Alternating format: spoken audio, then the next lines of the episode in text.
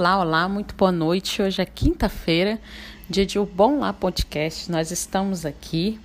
É, teoricamente, nós já iniciamos uma leitura, né? Mas na prática a gente ainda não começou essa leitura, eu ainda não passei as informações lá no, no nosso grupo, mas nós vamos iniciar a leitura de um artigo. É, eu botei esse artigo até aqui embaixo no, na descrição do podcast e é um artigo que vai falar sobre o que as crianças têm necessidade de, ap de aprender na primeira infância, né? Essa é uma preocupação nossa também. Ah, o que, que eu vou ensinar? O que, que eu vou priorizar nessa primeira infância, né? E no podcast passado a gente falou um pouquinho sobre isso. E hoje eu queria falar também, ainda um pouco dentro um braço desse tema, digamos assim, mas como no outro podcast eu falei rapidamente, né, sobre esse tema, o que que as crianças devem é, priorizar, o que que as crianças devem aprender na primeira infância, hoje eu queria falar um pouquinho sobre o que as mães devem aprender né? E isso é muito interessante porque já tinha um bom tempo que eu queria fazer esse podcast. Na verdade, esse deveria ter sido um dos primeiros podcasts, né? É, porque ele tem a ver também com é, o motivo desse clube de leitura. Mas a verdade é que quando a gente é mãe, principalmente quando a gente tem um bebê pequeno e esse bebê é um, é um é o primeiro filho, a gente é, não pensa na gente, né? A gente toma banho quando dá, a gente come quando dá, enfim, até a gente ajustar a nossa vida, né? A gente vai ficando para trás. E a gente lê em muitos blogs, em muitos Instagrams por aí que a mãe não pode deixar de ser mulher, né? Ela tem que se cuidar, ela tem que ter um tempo para fazer sua unha, ela tem que ter tempo para tomar um café sozinha, ela tem que ter tempo para fazer uma série de coisas. Então a gente fica nesse conflito aí, né? Ao mesmo tempo que é difícil para a gente ter um tempo da gente, é, ao mesmo tempo é difícil também a gente fazer essas coisas. Enfim, vocês já devem ter ouvido sobre isso e já devem ter experimentado também esse conflito. É, e aí eu queria falar sobre isso, sobre esse tempo, só que não necessariamente um tempo nesse sentido, né? É, a, a questão que eu quero tratar aqui é que a mãe deve pensar nela, mas não nesse sentido que se coloca aí fora, né? Que a mãe não é só mãe, que a maternidade oprime, não sei o quê. Mas eu, eu queria é, ir um pouco mais profundo, né? Entrar em um conceito um pouco mais profundo. E queria falar nesse sentido, da gente ter um tempo para a nossa capacitação, da gente ter um tempo para o nosso aprofundamento, né? Da gente ter um tempo é, para aquilo que até uma autora que eu cito muito aqui, que eu tenho estudado muito, chamada é, Charlotte Manson, ela fala sobre isso, ela chama isso de cultura materna. É, e a cultura materna é isso, é você ter um tempo para estudar, para você ler, para você investir em você, não só no sentido físico, mas eu diria que no sentido da mente mesmo. E por isso que eu falei que isso tem a ver também com o nosso clube, né? Porque quando eu tive a ideia desse clube foi justamente isso, para que a gente tivesse um tempo de cultura materna, para que a gente tivesse como fazer algumas leituras que nos capacitariam, que nos ajudariam. Então, é, inicialmente é pensando na gente, mas também pensando nos nossos filhos, né? Porque eles precisam de, é, de desse, desse nosso preparo, né? Outro dia eu estava lendo é, um Instagram e a pessoa, até uma psicóloga, né? Ela dizia: ah, não, não tem esse negócio. É, você deve seguir seu coração quanto o assunto é filho, esqueça os livros, esqueça as opiniões dos outros e tal. Soava até um negócio muito bonito, né?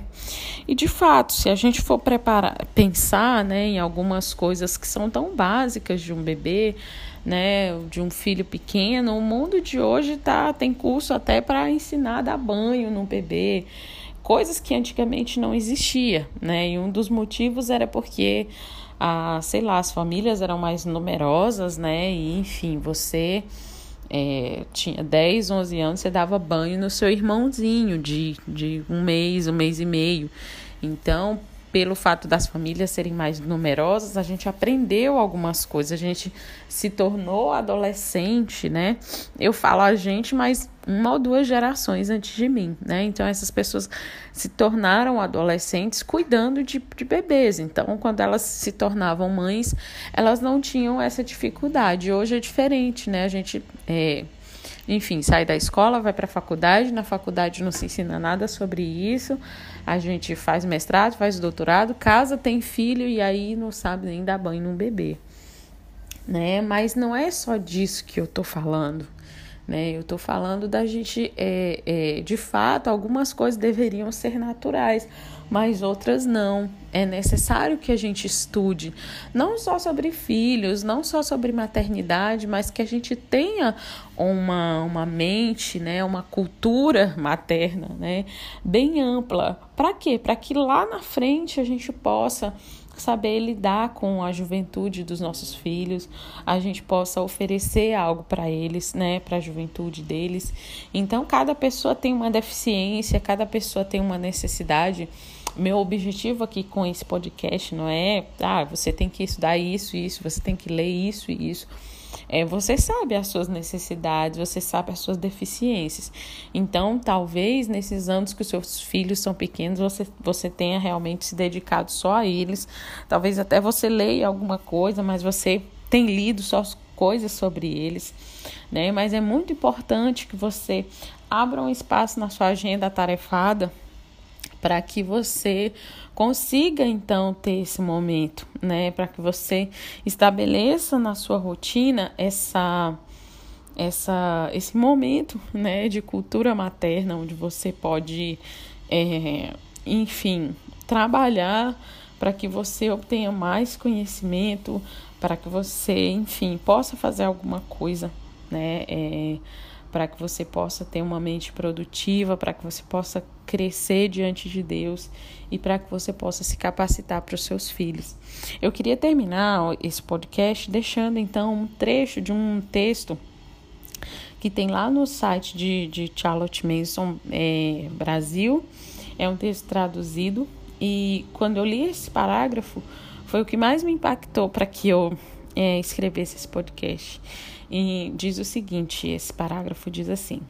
A única maneira de fazer isso, né, que é, enfim, ter esse momento que eu estou falando aqui no podcast para vocês, a única maneira de fazer isso é estar tão fortemente impactada pela necessidade de seu próprio crescimento que ela mesmo a torne um objetivo na vida real. Então, ou seja, se você não tiver consciência de que isso é uma necessidade muito forte na sua vida, você não vai tornar isso um objetivo. Você não vai é, é, mover mundos e fundos, digamos assim, para ter esse momento. Ela raramente poderá receber ajuda externa.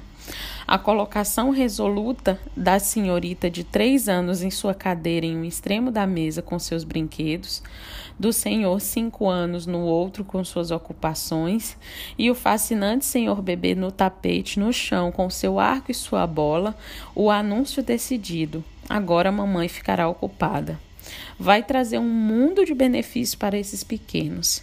Embora você possa, você perderá algumas de suas ações encantadoras, eles ganharão respeito do tempo da mãe e alguma autoconfiança nessa pechincha enquanto as costas cansadas da mãe se aliviam, mesmo que por um curto período de tempo no sofá ou sentados sobre o chão. Assim, ela pode ouvir seus filhos e talvez pensar um pouco, não sobre vestidos e alimentos, mas sobre temperamentos e sobre como lidar com eles. Ou ela pode pegar um livro e crescer por meio dele. Isso ajudaria em algo, mas não o suficiente. A mãe deve ter tempo para si mesma. E não devemos dizer não posso. Qualquer um de nós pode dizer até que tenhamos tentado por uma semana, até que tenhamos tentado não por uma semana, mas por um ano inteiro, dia após dia, que não podemos obter uma meia hora das 24 horas do dia para a cultura materna? Meia hora diária em que podemos ler, pensar ou lembrar. E não é tão fácil perdermos o hábito de ler.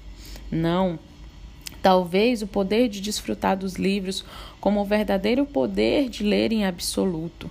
É incrível como, depois de não poder usar os olhos por um tempo, o hábito da leitura dinâmica precisa ser recuperado dolorosamente. Poder da leitura dinâmica deveria ser muito desejado, e as pessoas que leem todas as palavras tão tristemente deixadas para trás pelas pessoas que leem de um ponto a outro num relance. Esse é o poder que nossos filhos estão adquirindo na escola e esse é o poder que estamos perdendo quando nos recusamos a nos dedicar um pouco de tempo para a nossa cultura materna. Vale muito a pena conseguir e manter esse hábito. E para fazer isso, não é nem necessário ler livros maçantes. A mulher mais sábia que já conheci, a melhor esposa, a melhor mãe, a melhor patroa, a melhor amiga, me disse uma vez quando lhe perguntei como, com sua saúde fraca e tantas demandas de seu tempo, ela conseguia ler tanto. Eu sempre mantenho três leituras: uma leitura difícil, um livro moderadamente fácil e um romance. E eu sempre busco aqueles que me sinto apta para ler. Esse é o segredo. Sempre mantenha algo para crescer. Se nós mães estivéssemos crescendo, haveria menos desvio entre os nossos meninos e ficaríamos, ficaríamos menos afastadas de nossas meninas. E aí, aceita um desafio? Vamos ler? Vamos crescer? Vamos tirar um tempinho para a nossa cultura materna? Eu estou junto com vocês nesse desafio. Um abraço.